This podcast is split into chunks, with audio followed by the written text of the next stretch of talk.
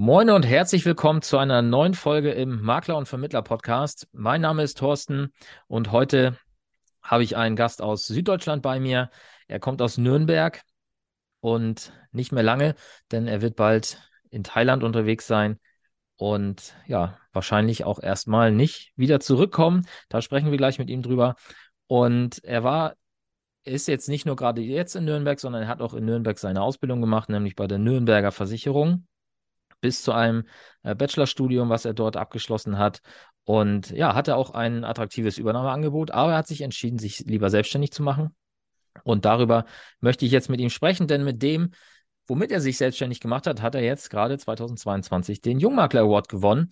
Ja, und jetzt wissen wahrscheinlich schon alle, wer bei mir ist. Herzlich willkommen, Robin. Schön, dass du dir die Zeit nimmst und wir hier sprechen können. Ja, hi, grüß dich, Thorsten. Vielen Dank für die Einladung.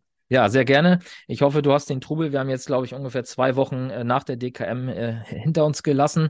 Und ich hoffe, du hast den Trubel überstanden und wurdest nicht allzu stark überrollt von, von Medien und äh, Kooperationsangeboten. nee, also war, war wirklich eine, eine spannende Zeit bisher oder ist noch viel los. Ähm, aber ja, nee, hält sich alles in Grenzen. Äh, das Tagesgeschäft geht auch nicht unter und daher passt, wie es bisher ist. Ja, cool. Du hast mir eben schon erzählt, du bist 26 Jahre alt und das heißt, relativ jung, du hast eine Ausbildung und einen Bachelor oder ein ähm, Studium zusammen gemacht bei der, im Rahmen deiner Ausbildung. Das heißt, du bist ja wahrscheinlich direkt nach dem Abitur in die Versicherungsbranche rein. Hattest du in dem Moment, wo du dich dafür entschieden hast, schon, schon den Schritt in die Selbstständigkeit später im Blick oder ist das erst später für dich entstanden im Laufe der Zeit? Ähm, also damals noch gar nicht. Also ich ähm, Puh, und mein Vater ist selbstständig, also der ist Landwirt ähm, und der hat es eigentlich schon mal vorgelebt, dass er es cool findet, eben äh, keinen Chef zu haben. Das hat er schon als mhm. klein war mal erzählt, aber eigentlich hm, war das für mich äh, nie so der Punkt. Aber es hat sich dann eigentlich im Laufe des Studiums extrem stark herauskristallisiert, ähm, dass er genau das machen möchte mal. Ja, cool. Und war für dich auch schon thematisch klar, in welche Richtung das gehen sollte? Oder ähm, wie, wie, bist du, wie bist du auf das Thema gekommen, auf, auf dem du heute unterwegs bist, das Thema digitale Nomaden? Ähm, also thematisch ähm, hatte ich damit noch gar nichts zu tun. Ich wusste nur, ich möchte mich selbstständig machen und habe halt nach dem Studium gedacht, okay, was machst du? Ähm, und habe dann so ein bisschen auch schon während dem Studium äh, Unternehmensberatung gemacht, so Gründungsberatung, habe also Businesspläne geschrieben für Leute, Gründungszuschüsse mhm. geholt und dachte dann damals, ähm, ich mache genau das selbstständig, also Gründungsberater. Mhm. Und weil ich aber die Lizenz habe zum Versicherungsmakler-Dasein, mache ich das einfach gleich mit, weil jeder neue Gründer braucht ja auch Versicherungen, so als zweites Standbein. Ähm, habe dann aber relativ schnell durch einen Bekannten einen digitalen Nomaden kennengelernt, habe mit dem geredet mhm. und dann habe ich ziemlich schnell gedacht, Mensch, das ist eigentlich eine absolute Marktlücke, die haben Bedarf, die wachsen wie nichts, diese Leute und die brauchen einfach Hilfe, wenn es um das Thema internationale Versicherung geht und insbesondere die internationale Krankenversicherung. Ja, und mhm. dann äh, habe ich mich voll drauf gestürzt und das wurde dann immer größer, weswegen ich dann natürlich irgendwann die Gründungsberatung an den Nagel gegangen habe. Ja, das Thema Gründungsberatung finde ich ja spannend. Wie, wie bist du dazu gekommen, dass du da ähm, ja, Leuten geholfen hast, das, das Thema für sich zu klären? Ähm, ich war während dem Studium, habe ich mich sehr viel engagiert äh, bei einer sogenannten studentischen Unternehmensberatung. Mhm. War dem Junior Consulting Team in Nürnberg. Und da war ich auch Vorstand und so weiter und so fort. Und die machen nichts anderes, wie eigentlich Unternehmen der Region ähm, helfen. Ne? Die, die, die verlangen da sogar ein bisschen Geld für, aber sind mhm. deutlich günstiger als so ein klassischer Unternehmensberater. Aber nutzen eben so die Wissenschaft aus, der, aus dem Studium ähm, und auch so ein bisschen die Praxis. Wir haben da teilweise Leute, die gehen dann zu McKinsey danach. Also es sind wirklich auch jetzt wirklich keine dummen Leute. Mhm. Und ich hatte damals eben ein Projekt oder wir hatten dann eine, eine Gründungsberatung in Nürnberg, die wir unterstützt haben. Und es hat eigentlich sehr gut funktioniert, sodass ich quasi da als, ich sag mal, freier Mitarbeiter dann dabei war. Und dann mhm. hieß es, okay, wir haben jetzt hier wieder eine Yoga-Lehrerin, die wir sich selbstständig machen und da muss ich mal den Businessplan schreiben oder die ganzen Formulare ausfüllen, um den Gründungszuschuss zu beantragen. Das war ein spannendes Geschäft, äh, weil eben das viel von Fördermitteln lebt. Das heißt, der Gründer an sich zahlt selber wenig, äh, weswegen mhm. sich das relativ gut verkaufen lässt. Ähm, aber irgendwann dachte ich mir halt immer, diese Businesspläne schreiben äh, für andere. Ähm, das war jetzt von Anfang sehr nett, aber ja, als ich dann, ich merkte dann auch schon, das Makler-Dasein macht mir viel mehr Spaß und diese digitalen Nomaden sind ja hochspannende Leute, mhm. ähm, weswegen ich dann komplett auf die umgeswitcht habe eigentlich. Ja, okay.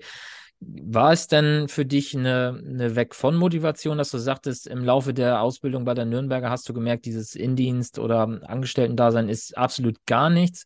Oder hat die, die Freude auf diese Selbstständigkeit überwogen? Also was war, was war so der, der Hauptfaktor, der dich da dahin getrieben hat? Also ich muss gestehen, die, die Nürnberger hat mich immer gut behandelt.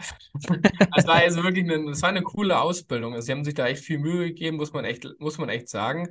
Ähm, für mich war es halt irgendwann der Gedanke einfach, dass ich ähm, jede Stunde, die ich investiere, für mich investieren möchte. Also nicht mhm. irgendwie, auch wenn ich jetzt Überstunden gemacht habe, am Ende des Tages kriegt man das gleiche Gehalt, ne? Und ähm, man arbeitet dann, weiß ich nicht, für die Aktionäre. Es lag jetzt wirklich nicht an, an der, an der, an dem, an dem Unternehmen, sondern wirklich vielmehr an diesem, an diesem an dieser Sache an sich einfach. Und als Unternehmer arbeitest du wahrscheinlich das erste Mal halt das Dreifache die ersten Jahre aber jede Stunde ist halt für einen selber investiert und äh, man hat einfach viel mehr Freiheit, ne? Nicht dieses, dieses irgendwie, keine Ahnung, ich stehe auf, muss in die Arbeit, weil ich muss ja irgendwie vielleicht vor 9 Uhr da sein und dann steht man an der Drehtür und stempelt sich ein, dann zählt die Zeit und so.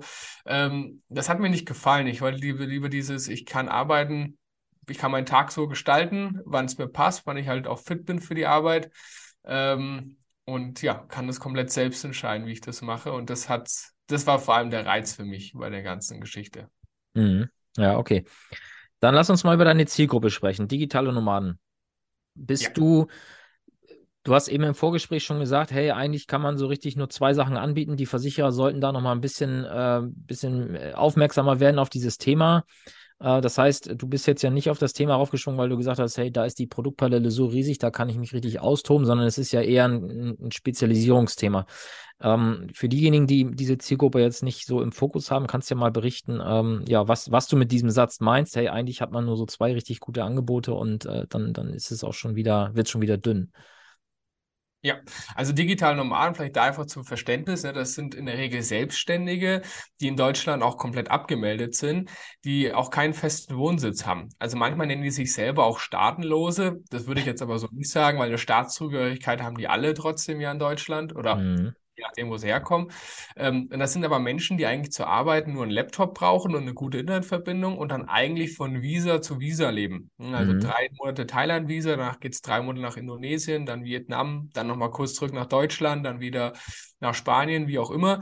Also sie gehen dahin, wo sie einfach gerade am meisten äh, Lust drauf haben. Mhm und sind eben sehr ungebunden. Und das Ding ist eben, und hier ist der Knackpunkt, dieser fehlende deutsche, diese fehlende deutsche Meldeanschrift. Das ist für viele Versicherer ein Knackpunkt, was ein bisschen komisch ist, weil mhm. eigentlich ist es rechtlich erlaubt, wenn der Kunde eine deutsche Postadresse nachweisen kann, durch Postbox, Scanbox oder auch Adresse der Eltern. Ja. Ähm, es gibt eben nur zwei Versicherungen, die wir anbieten können. Das ist einmal die internationale Krankenversicherung. Das ist keine PKV, keine Reiseversicherung und keine KV-Zusatz. Das ist wirklich nochmal ein eigenständiges Produkt. Mhm. Eigentlich ist er auch vergleichbar mit einer PKV, nur ohne diese, nur, nur ohne Pflege. Das gibt es mhm. international international einfach nicht. Mhm. Ähm, und natürlich eine internationale Haftpflichtversicherung, wo es auch hier nur die äh, Milo gibt und über das FEMA-Konzept die AIG. Die Stand jetzt zumindest eine Haftpflicht anbieten, weltweit gültig mit nur deutschen, äh, deutsche Postadresse. Die internationale Krankenversicherung ist gar nicht limitiert. Also da können die Leute gar keine Adresse haben äh, oder eine Adresse nur im Ausland. Ähm, das ist komplett egal. Mhm. Ähm, bei der Sparte ist es nicht wichtig, aber bei der Haftpflicht ja, braucht es auch eine Postadresse und theoretisch, so hoffe ich jetzt, dass ich da ein paar Versicherer anstoßen konnte. Eine Unfallversicherung wünschen sich auch ein paar Leute. Mhm. Da gibt es auch ein Produkt von einem Assekurateur, das ist aber sehr schlecht. Also das, das kann man nicht empfehlen einfach.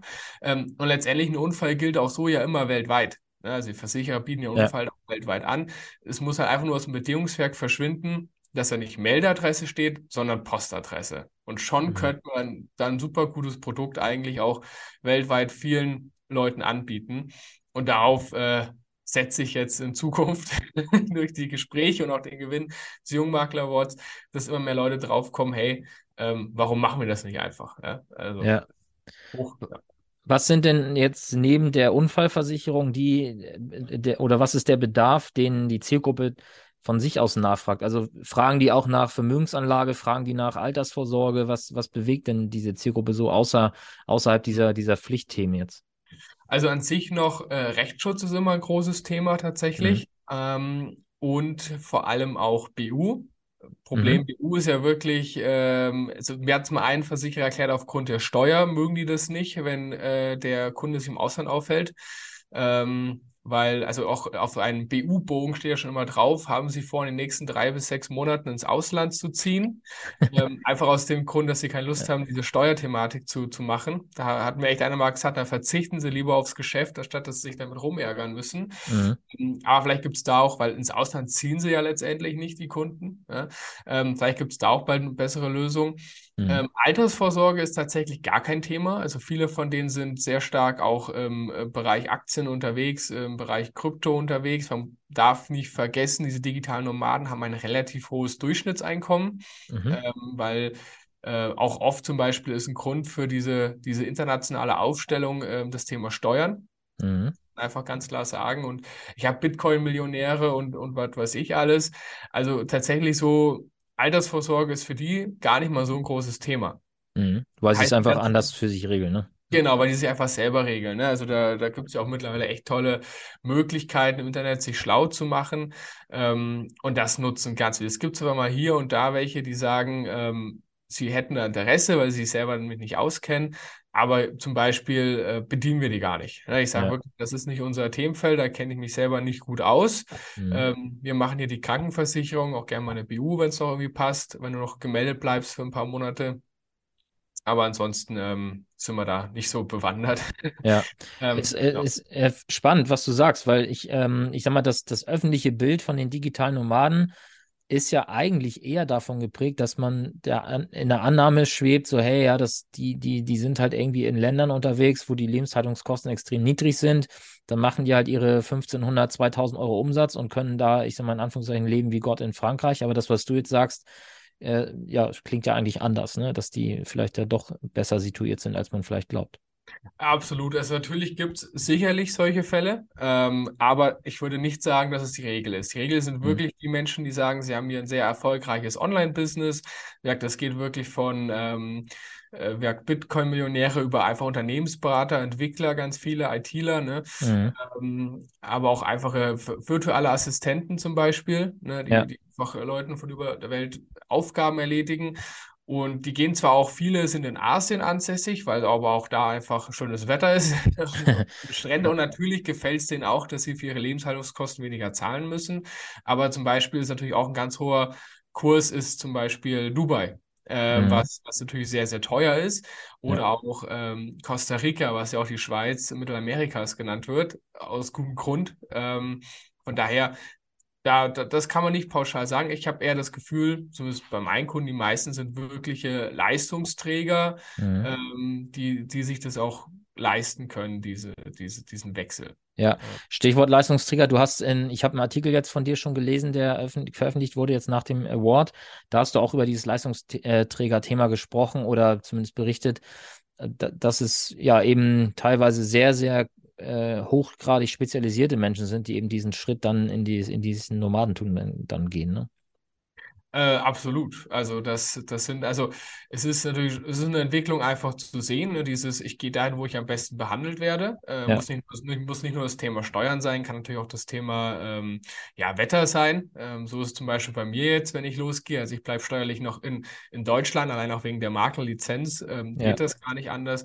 Mir geht es wirklich darum, ich will einfach mehr sehen und auch das schönere Wetter genießen.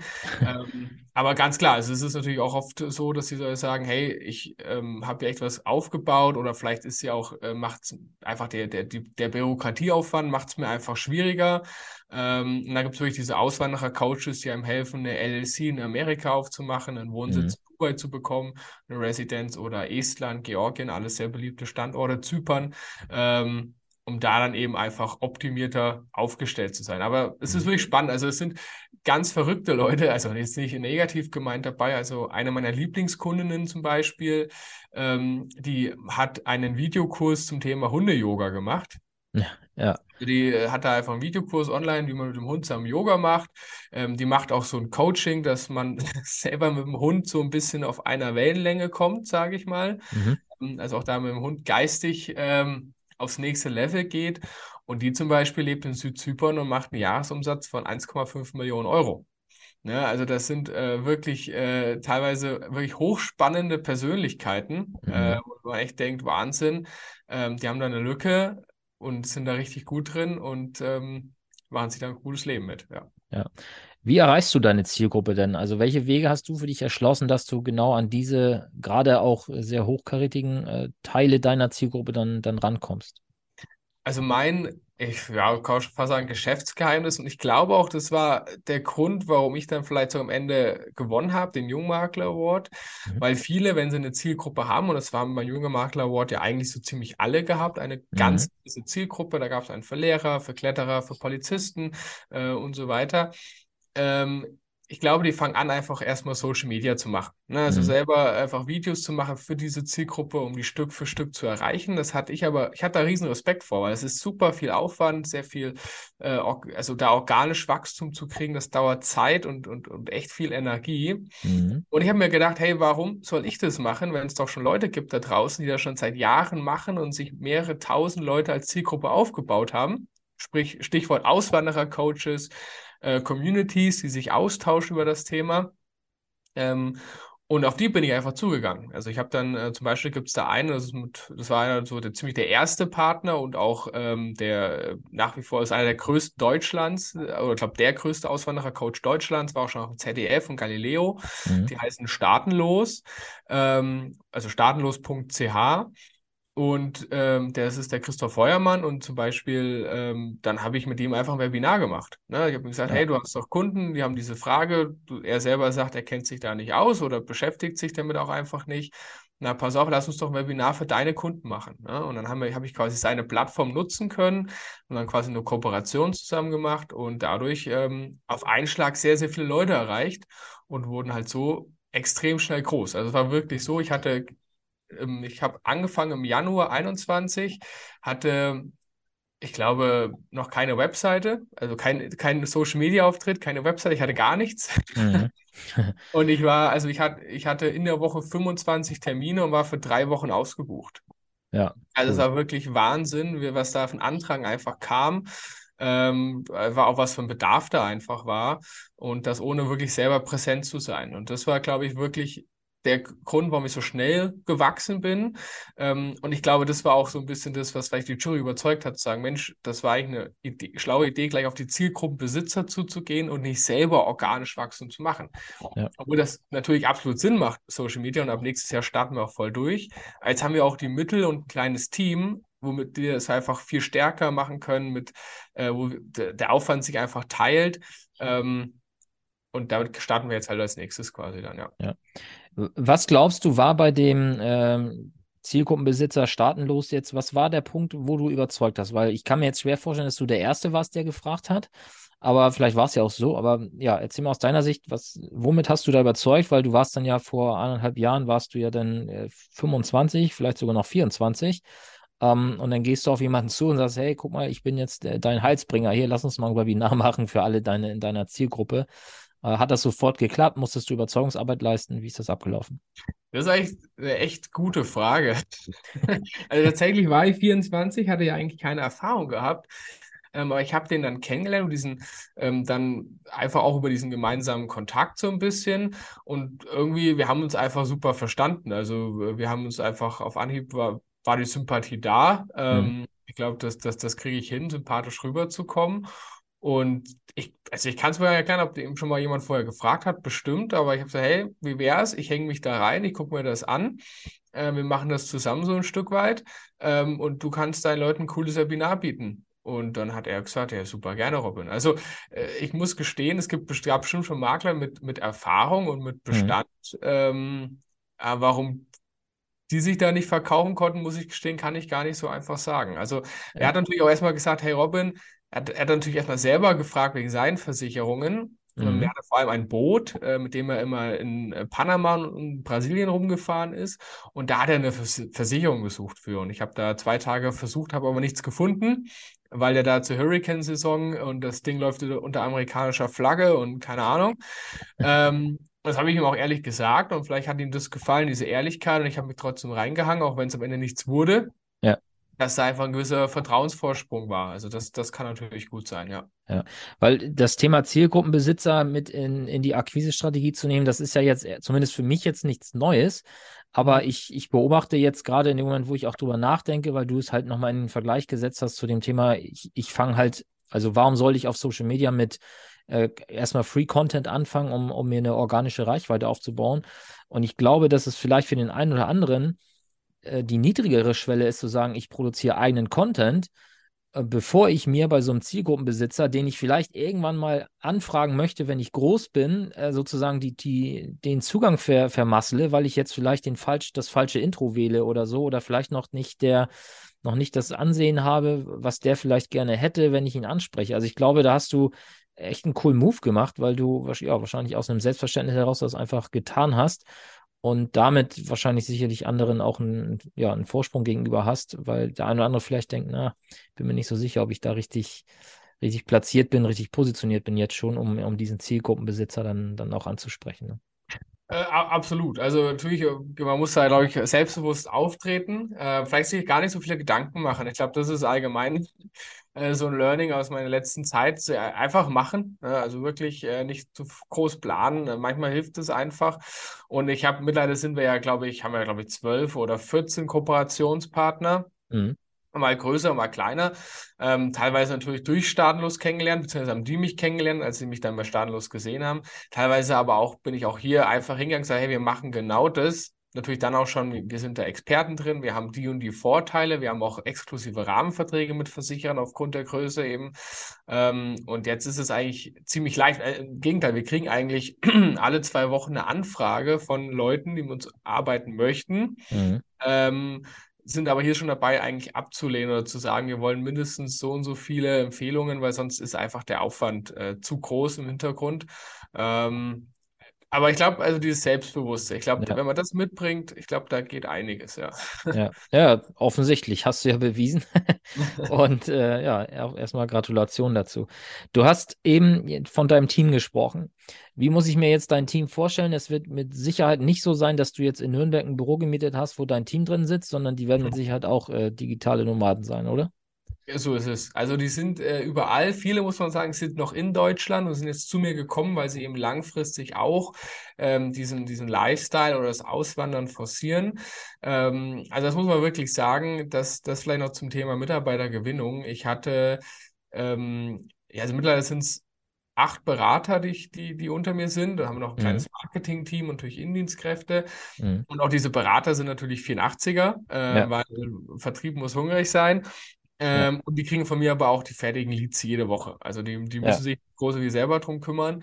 Ähm, und ich habe damals irgendwann mal gepostet auf eine Facebook-Gruppe, glaube ich, war es, oder habe sogar einmal in einem Video erwähnt, dass ich halt Berater suche. Ähm, und ich musste den Post nach einem Tag löschen äh, weil wirklich zwölf Bewerbungen schon direkt reingekommen sind, teilweise von jemandem, dem die Signal Iduna Agentur in, in Bielefeld gehört hat, ähm, der gesagt hat, er, er plant langfristig nach Süd, äh, Südafrika auszuwandern. Und wenn er so weitermacht wie bisher, ne, schafft er es nicht, weil er muss einmal vor Ort sein, noch den Kunden besuchen. Ähm, also wirklich, die Leute haben mir auch echt, die schon lange dabei sind, echt die, die Tür eingerannt. Also das war wirklich nicht leicht, äh, nicht schwer, jemanden zu finden, äh, nicht leicht, jemanden auszuwählen, so. Mhm. Äh, von daher dieses Ding zu sagen, hey, arbeite doch wo du willst, wir machen eh nur digitale Beratung, das hat extrem geholfen. Also das, das hat sehr leicht gemacht, da auch die Berater für äh, zu finden. Ja. ja, und die, und die hast du jetzt in, in ich sag mal, in, in Anführungszeichen in der Ausschließlichkeit für dich. Das heißt, äh, die ja, dürfen jetzt nicht noch woanders oder haben nicht noch selber eine eigene Agentur, sondern die arbeiten ausschließlich für dich. Ja. Richtig, die nutzen unsere Anbindung. Die können natürlich ja. nebenbei noch normales Geschäft machen, wenn sie möchten. Ähm, das gehört dann auch denen, da, da verdiene ich nichts dran. Aber alles, was international läuft und auch jeden Lead, den sie von mir bekommen, ähm, der, da wird halt quasi halt die Beteiligung gemacht. Ne? Ja. Die kriegen den fertigen Lead, müssen nur noch anrufen, dann teilen wir uns entsprechend die Provision und dann ähm, passt es. Ja, und BP natürlich auch, ne? Oder du hast eben gesagt, Vertrieb muss hungrig sein, das heißt, du nimmst ihn die Bestandsprovision komplett, oder? Achso, ähm, ja, also das, das wäre das wär fatal, weil ja. bei internationalen Krankenversicherungen gibt es nur Bestandsprovision. Ja, okay. Du kriegst je nach Anbieter 10 oder 15 äh, Prozent, also wir kriegen eigentlich überall 15 ja, äh, Prozent klar. vom laufenden Beitrag. Also das wäre schwierig. Ja. ja. okay, guck mal, das wusste ich zum Beispiel nicht. Müssen sie ja, sehr hungrig sein, ja. Alles klar. Dann noch einmal äh, einen kleinen Rückschwenk auf unser kleines Vorgespräch. Da hast du äh, in so einem Nebensatz gesagt, ja, hm, wir sind jetzt erstmal weg und du gehst auch mit deiner Freundin zusammen. Als allererstes würde mich natürlich an der Stelle auch mal interessieren, was, was macht denn deine Freundin, dass sie sich das jetzt erlauben kann, diesen Lifestyle mit dir mitzugehen? Mhm. Äh, also die hat äh, Mai gekündigt bei sich. Ähm, vielleicht war es, also die hat sich auch selbstständig gemacht, auch äh, digital. Äh, meine Freundin ist Ernährungsberaterin und okay. Äh, Fitnesscoach, auch mit Lizenz äh, für, für Frauen. Mhm. Ähm, und ist da vor allem auch im Bereich vom emotionalen Essen, also nicht unbedingt, also ne, dieses äh, Binge-Eating etc. Äh, behandelt mhm. sie eben oder hilft diesen Frauen dabei und äh, ja, quasi Abnehmen-Coach für Frauen, äh, würde ich jetzt ja. sagen, über Online-Coaching. Ja. Ähm, was sie aber auch macht, weil sie hat vorher auch Marketing studiert und ähm, hat auch in ihrer alten Firma dafür gearbeitet. Sie hilft uns ähm, sie hat beispielsweise meine Website damals gebaut. Sie, sie hilft uns mit Grafiken. Ähm, da hilft sie immer mal wieder aus. Das heißt, sie hat ja. auch hier so keine Freelancer-Jobs, aber der, ihr Hauptaugenmerk liegt auch auf dieses Coaching. Ja, alles klar. Und dann sagtest du, dass ihr ja dann überlegt, entweder vielleicht irgendwann doch wieder nach Deutschland zurückzukommen oder vielleicht so zwei, drei Bases haben werdet, wo ihr immer mal wieder sein werdet. Was, was steckt da genau hinter und was bedeutet das vor allem organisatorisch für euch? Also dieses zwei, drei Bases, das ist tatsächlich der klassische Werdegang eines digitalen Nomaden. Ähm, mhm. Also dieses erstmal nur Reisen, keinen festen Wohnsitz haben und irgendwann in zwei, drei Orten, wo es einem gefallen hat, ähm, Bases aufbauen. Einer, den ich jetzt kenne, der hat eine Base in Mexiko am Playa del Carmen und eine in Barcelona. Mhm. Und überwintern tut er halt in Mexiko und im Sommer ist er in, in Barcelona. Ne? Also mhm. so äh, quasi geht der immer hin und her. Das heißt, organisatorisch ähm, Schwierig, schwierig zu sagen. Vielleicht wollen wir auch zurück nach Deutschland dann in mhm. der Zeit oder auch zumindest hier eine Base haben. Die Firma muss ja eh hier in Deutschland bleiben. Ja. Also die viele machen auch dieses Basis und dieses, dieses, dieses Programm eben für diese Steuergeschichte. Ähm, das ist uns ja egal. Also eine wird auf jeden Fall hier in Deutschland bleiben, die Base. Mhm. Ähm, auch die, die, Firma ist. Ähm, ja, da muss man mal schauen. Das, das dauert sicherlich noch ein paar Jahre.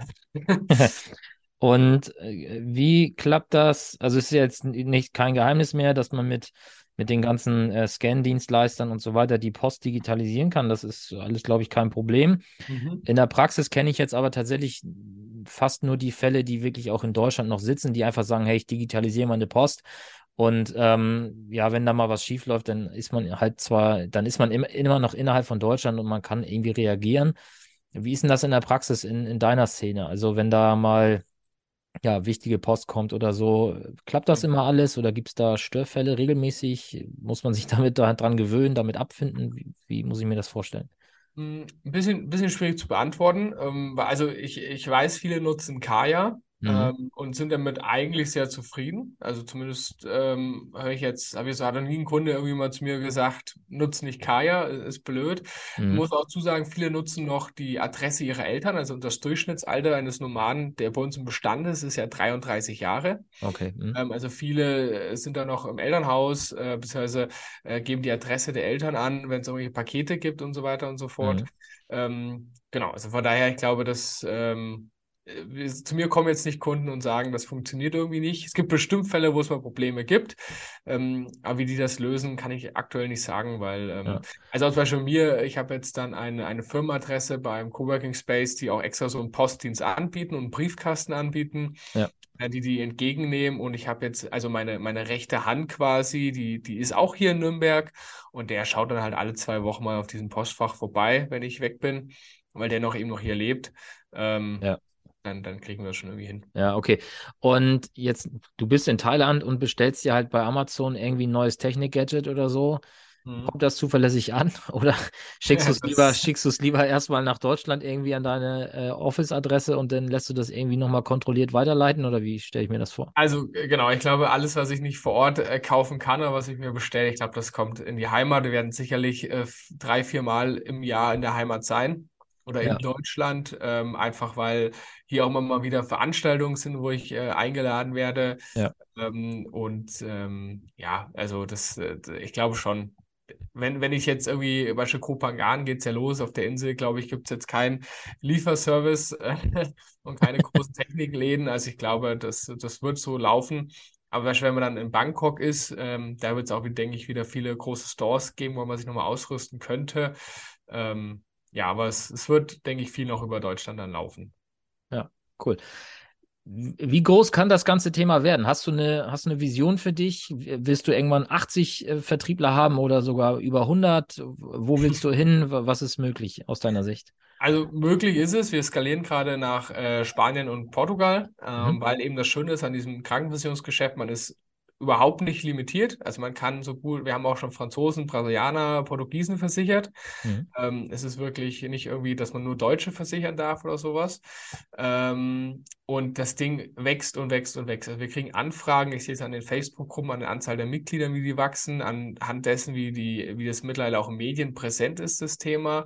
Ähm, und ja, also das, und man, es gibt auch Studien zu, zu der Entwicklung. Es gibt also eine aus dem Jahr 2018 von der University von Sydney, ähm, also vor Corona, obwohl ja Corona ein dicker Boost war auch nochmal für mhm. das Thema.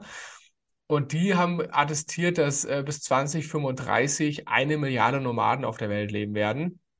Also digital Nomaden. Das heißt, ja. also ich bin es schon sehr positiv, aber beispielsweise auch 500 Millionen ist absolut machbar. Also wir sind aktuell bei weltweit 35 Millionen Nomaden und ähm, jeder sagt, es wird ein fester Bestandteil, ähm, ja, es wird einfach ein fester Bestandteil unserer Gesellschaft. Und auch die jungen Leute sagen, wir wollen einfach nicht mehr lange beim Arbeitgeber bleiben. Ne? Oder mhm. sagt man ja, wir wollen einfach nicht mehr lange an einem Ort bleiben.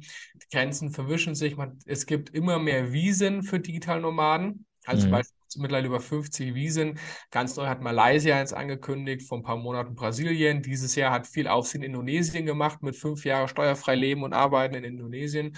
Ähm, also jeder will diese Nomaden haben, da passiert extrem viel und deswegen wird es auch äh, weiterhin ähm, stark wachsen. Also der Markt ist da und ich glaube auch in fünf bis zehn Jahren wird dieses Thema ganz fester Bestandteil in der Berufsschule sein bei den Versicherungsleuten mhm. dass sie als eben der PKV und der Reiseversicherung auch eine internationale Krankenversicherung ähm, hören. Und bis dahin wollen wir halt einfach die Mauern so groß gemacht haben und so etabliert haben, dass halt grenzenlos sicher jeder, der sich für das Thema interessiert, einfach eine feste Größe ist.